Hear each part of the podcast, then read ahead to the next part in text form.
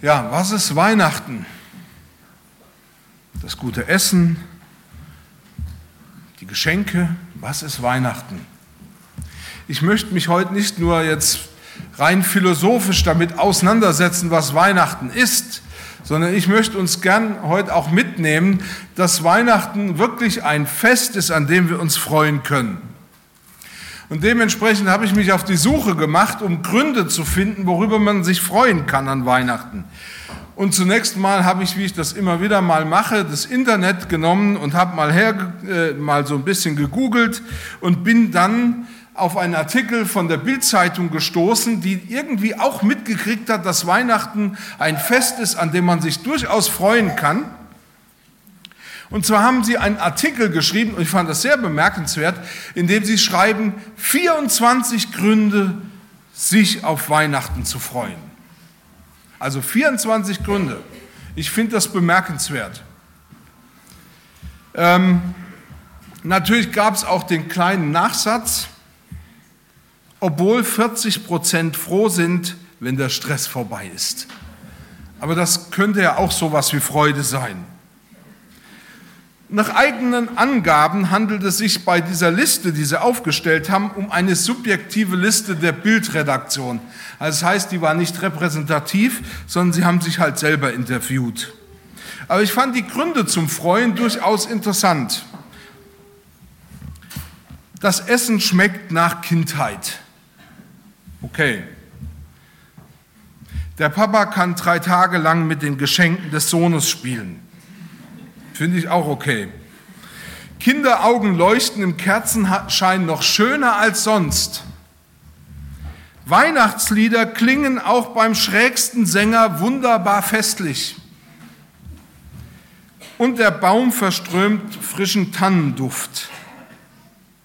Und das Beste ist, also wie gesagt, ihr Frauen, das ist jetzt ein Tipp, äh, die Ehefrau trägt auch mal zu Hause hohe Absätze.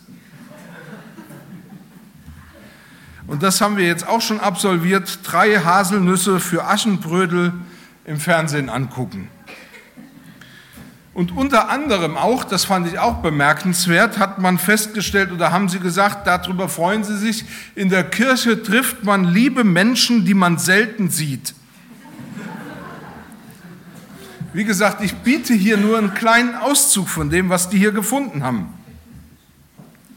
Und ich finde das durchaus schön, wenn an Weihnachten hier wirklich oder wenn über Weihnachten auch mal was Positives gesagt wird. Wenn man sich nicht nur über die Dinge echauffiert oder an den Dingen aufhält, die irgendwie vielleicht auch störend und nervig an Weihnachten sind. Ich habe gedacht, ich könnte ja vielleicht selber so ein paar eigene Gedanken noch dazusetzen, warum wir uns an Weihnachten freuen können. Und ich muss sagen, ich habe mir gar nicht so viel äh, weiter Gedanken gemacht, was mir sonst noch in den Sinn gekommen wäre, sondern ich habe mich an die Bibel gewandt und habe gedacht, es ist vielleicht ganz gut, dort einige Gründe zu finden, weshalb wir uns heute freuen können. Und auf den ersten Grund zur Freude bin ich aufmerksam geworden, als ich mich mit einem Psalm auseinandergesetzt habe. Das war für mich wie so ein Blitzlicht, so ein Aha-Erlebnis. Es geht um den Psalm 111. Ich glaube, der ist zu Weihnachten noch nie gepredigt worden.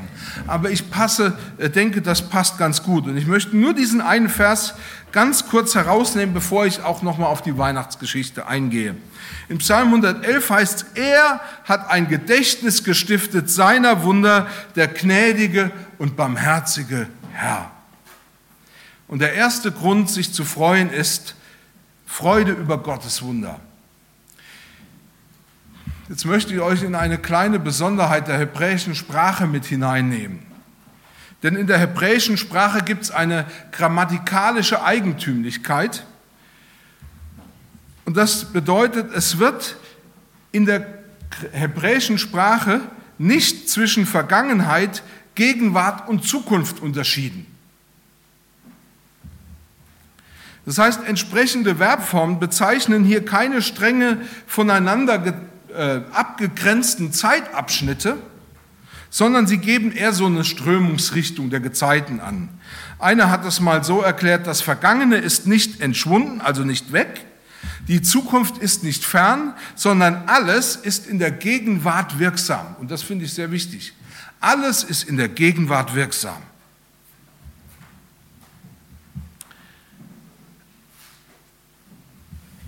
Und ich glaube, dass das wichtig ist für unser Verständnis dessen, was im biblischen Sinne Gedächtnis heißt. Es bedeutet, wenn das Volk Israel sich an die großen Taten Gottes erinnerte, wurden diese als ein gegenwärtig wirksames Ereignis gesehen und verstanden. Etwas, das jetzt Bedeutung hat, nicht erst vor 2000 Jahren, dass wir eben irgendwie mal mühsam wieder vorkramen müssen, sondern etwas, was jetzt Bedeutung hat, was zwar vielleicht vor langer Zeit passiert ist, aber was die Gegenwart noch genauso beeinflusst wie damals, als es aktuell passiert ist. Der Israelit dachte sicherlich nicht nur darüber nach, was alles früher war, sondern er wusste, das hat Bedeutung für heute. Das beeinflusst mein Leben jetzt. Das Volk Israel erlebte Gott als gegenwärtig, geschichtlich Handelnden. Es rechnete mit neuen und unerwarteten und unerhörten Taten Gottes in der Zukunft, aber auch jetzt schon. Und jetzt kommt das, was mich so sehr bewegt hat.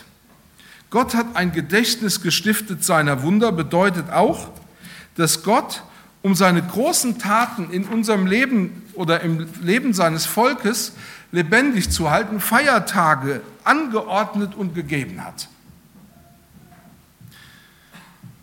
Ich finde das sehr schön, dass man am Volk Israel beobachten kann, dass sie jede Großtat, jedes Wunder, das Gott gemacht hat, mit einem Fest verbunden haben.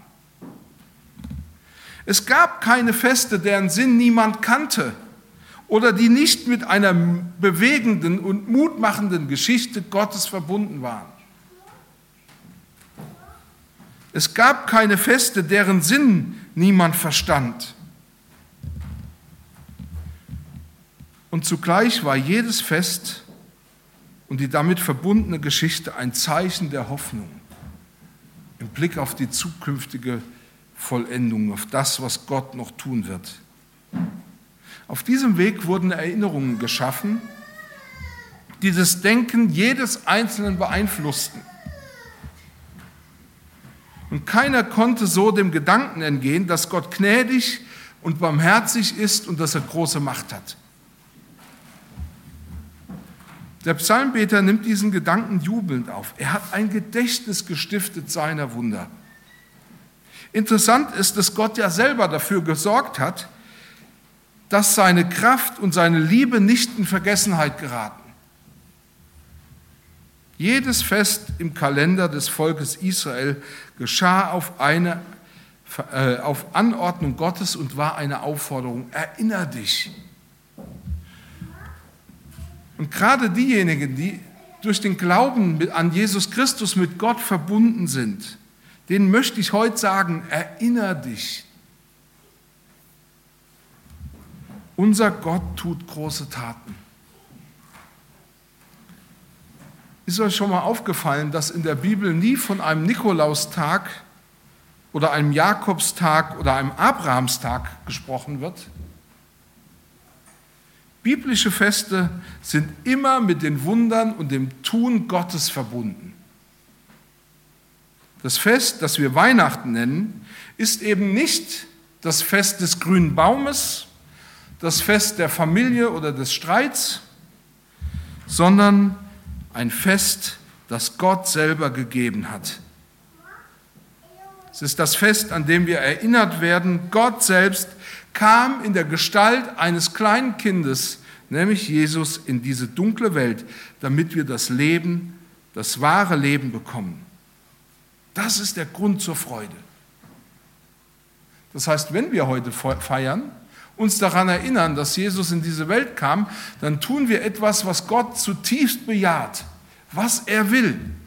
dass wir uns darüber freuen, dass er in der Geschichte aktiv ist, auch heute noch. Es ist das Fest, das wir heute feiern, an dem wir erinnert werden, Gott selbst kam und kommt zu uns und lässt uns an seiner Herrlichkeit teilhaben. Weihnachten oder das Fest, welches wir Weihnachten nennen, ist damit ein Zeichen der Hoffnung, ein Zeichen und eine Erinnerung daran, dass Gott da ist und dass er handelt und dass er wirklich in unsere Welt gekommen ist. Ich möchte einen zweiten Grund zum Freuen nennen. Und der findet sich in der Weihnachtsgeschichte, die wir eben schon mal diese, diese Verse gehört haben aus Lukas 2. Dort heißt es, und der Engel sprach zu ihnen, fürchtet euch nicht.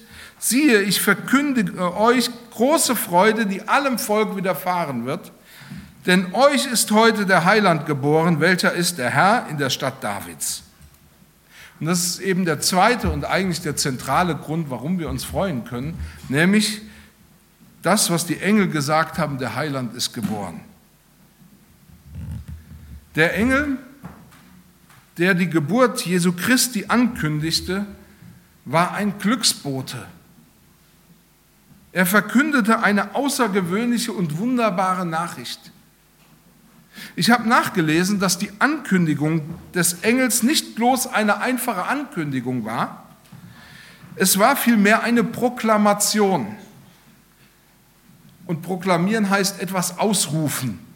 Es war das Ausrufen eines Sieges, und zwar des Sieges Gottes über den Teufel und über die Macht des Bösen in dieser Welt. Der Prophet Jesaja der das schon angekündigt hatte, war jemand, der diesen Sieg Gottes dringend erwartete. Und nun war dieser Sieg in der Geburt von Jesus Christus Wirklichkeit geworden.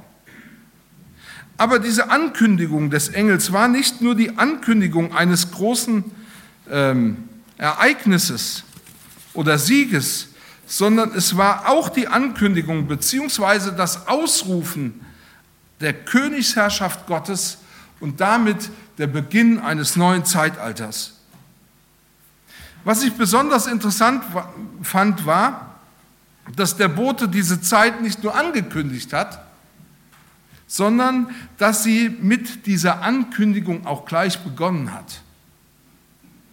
Damit sagte der Engel, ich verkündige euch nicht nur, dass irgendwann einmal die Herrschaft Gottes über diese Welt anbrechen wird, dass Gott die Herrschaft antreten wird, irgendwann mal, dass er den Tod besteigen wird, den Tod und dem Teufel die Macht nehmen wird.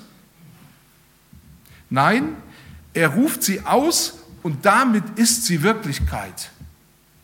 Es ist die Wahrheit, Realität. Jemand hat geschrieben, das Heil erscheint mit dem verkündigten Wort. Das Wort ist nicht nur Hauch und Laut, sondern wirkungskräftige Macht. Gott selbst legt seinem Boten hier sein Wort in seinen Mund. Ist euch bewusst, was das bedeutet? Schon allein die Tatsache, dass Jesus in diese Welt kam, ist das Zeichen, dass Gott die Macht des Teufels bezwungen hat und die Grenze, die zwischen Gott und uns Menschen durch die Sünde gesetzt worden ist, dass diese Grenze überwunden worden ist. In der Ankündigung des Sieges ist dieser Sieg bereits geschehen. Damit wird Weihnachten zu einer Siegesfeier. Und ich bin mal, ja, ich hoffe, dass ihr eine Siegesfeier vorbereitet habt dass das nicht einfach nur das alle Jahre wieder, the same procedure as every year ist, ja? sondern dass das eine Siegesfeier ist. Ich meine, gut, wir Deutschen, wir haben es mit Siegen nicht so. Also wir wissen nicht so richtig, wie man eine Siegesfeier feiert. Ich weiß auch nicht, wo wir jetzt hier Anleihen machen müssten. Aber hier geht es um eine Siegesfeier. Gott hat schon gesiegt. Weihnachten ist ein Siegesfest. Wir alle wissen, dass unsere Zeitrechnung sich an dem Sieg Gottes orientiert. Anno Domini im Jahre des Herrn. Das heißt, dieser Sieg hat ein historisches Datum. Dieser Sieg ist aktenkundig. Und dieser Sieg wirkt bis in die Gegenwart hinein. Vielleicht hatten die Israeliten einen Vorteil darin, dass sie Vergangenheit, Gegenwart und Zukunft nicht so stark unterschieden haben. Für sie spielte es kaum eine Rolle, ob der Sieg schon vor 2000 Jahren oder eben erst gestern war. Es ging vielmehr darum, wahrzunehmen, der Sieg ist geschehen. Und deshalb kann ich mich jetzt freuen. Wir kennen in unserem Sprachgebrauch die Redewendung Fakten schaffen. Kennt das, die kennt ihr doch, Fakten schaffen, oder? Und die Redewendung meint, etwas tun, was nicht mehr rückgängig gemacht werden kann. Es ist etwas geschehen, ein Fakt geschaffen. Jemand hat and, jemand anderen vor vollendete Tatsachen gestellt. Mit der Geburt Jesu hat Gott Fakten geschaffen. Dieser Sieg ist nicht mehr rückgängig zu machen. Und das ist das, was mich freut. Gott hat einen Weg gefunden, seinen Sieg in diese Welt zu bringen. Er hat gesiegt. Natürlich wussten die Hirten nicht, die auch in der Weihnachtsgeschichte vorkommen, wie außergewöhnlich und wirkungsvoll diese Botschaft in Wirklichkeit war, dass sie selbst bis heute noch Wirkung hat. Aber sie waren die Ersten, auf die diese Botschaft traf und sie waren überwältigt. Ich möchte noch ein letztes sagen. Freude über Gottes Gegenwart. Und der Engel sprach zu ihnen, fürchtet euch nicht, siehe, ich verkündige euch große Freude, die allem Volk widerfahren wird. Der amerikanische Pastor John Piper kam in seinem Buch Sehnsucht nach Gott zu der für ihn selber bahnbrechenden Erkenntnis. Das Lob Gottes ist die höchste Berufung des Menschen. Es geht nicht darum, die, die, die Freude irgendwie unter den Teppich zu kehren oder um sich in den Keller zu gehen zum Freuen oder so, sondern es geht darum, dass Freude unser Leben bestimmt, dass das unser Leben ausmacht. Der Engel sprach davon, dass die Freude groß ist. Das bedeutet, diese Freude bzw. der Grund der Freude ist so bedeutend und hat solch einen bedeutenden Einfluss, dass er etwas verändert, dass er uns verändert, dass er in uns Freude hervorruft. Das heißt, wer sich dieser Freude bzw. Jesus Christus aussetzt, auf den hat diese Freude Einfluss. Mich hat schon oft gestört, dass man uns Christen manchmal nachsagt, dass wir etwas Miesepetriges haben. Ich erinnere mich nur an Nietzsche, der gesagt hat, die Christen müssten erlöster aussehen, wenn ich ihnen glauben sollte.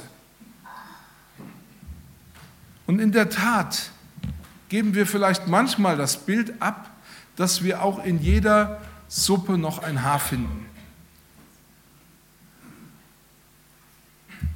Aber das liegt meiner Meinung nach daran, dass wir uns zu selten in Erinnerung rufen, dass wir Anteil an dem Sieg Gottes, der in Jesus Christus geschehen ist, haben. Wir haben es vergessen, Feste mit den großen Taten Gottes zu verbinden. Für uns sind das Feste, Pflichttermine, aber wir vergessen, dass das große Taten Gottes sind. Und ich denke, dass es wichtig ist, das wieder in den Mittelpunkt zu rücken, sich dessen bewusst zu werden. Dann kommt die Freude wieder. Wir haben Anteil an dem Sieg Gottes, der in Jesus Christus geschehen ist. Vielleicht liegt es natürlich auch daran, dass wir uns an den falschen Dingen zu freuen suchen. Aber das Wesen der Anbetung, und da stimme ich John Piper zu, ist die Freude an Gott.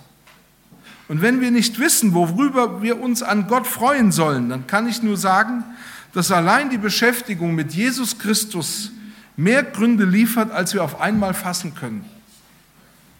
In Johannes 14 sagt Jesus, wer mich sieht, der sieht den Vater. Mit anderen Worten, wer mich sieht, der begegnet Gott. Das bedeutet, alles, was Jesus getan hat und was wir an Jesus sehen können, zeigt eine Seite des Wesens Gottes. Seine Wunder sind ein Zeichen, Gott ist jetzt da. Egal, ob er einen Blinden geheilt hat oder einem Lahmen dabei geholfen hat, dass er wieder gehen kann oder einen Toten vom Tod auferweckt hat. Immer wurde sichtbar, hier ist Gott am Werk. Er ist gekommen, um unsere Not zu heilen und uns vom Tod zu befreien. Er ist jetzt da. Er ist gekommen, um das Böse in dieser Welt zu überwinden. Aber wisst ihr, was der bewegendste Moment an Weihnachten schlechthin ist? Ich finde, das ist der Moment, in dem sich Gott, der lebendige Gott, in die Abhängigkeit von Menschen begibt. Mehr Aufwertung kann es für uns nicht geben, dass Gott sich von uns helfen lässt. In Jesus sehen wir das. Er war ein kleines, hilfloses Kind. Er ließ sich alles an sich geschehen, was ein, was ein Kind an sich geschehen lässt. Und dann lässt er sich an ein Kreuz nageln. Und was für uns wie eine Niederlage aussah, das ist doch schon ein Sieg, die Vollendung eines grandiosen Sieges. Ich wollte euch heute näher bringen, dass wir wirklich Gründe zum Freuen und damit zum Feiern haben. Wir freuen uns über das große Wunder, das Gott getan hat. Der Heiland ist geboren und jetzt, nicht erst in Zukunft, auch nicht in der Vergangenheit, jetzt ist er da. Amen. Ich möchte noch beten.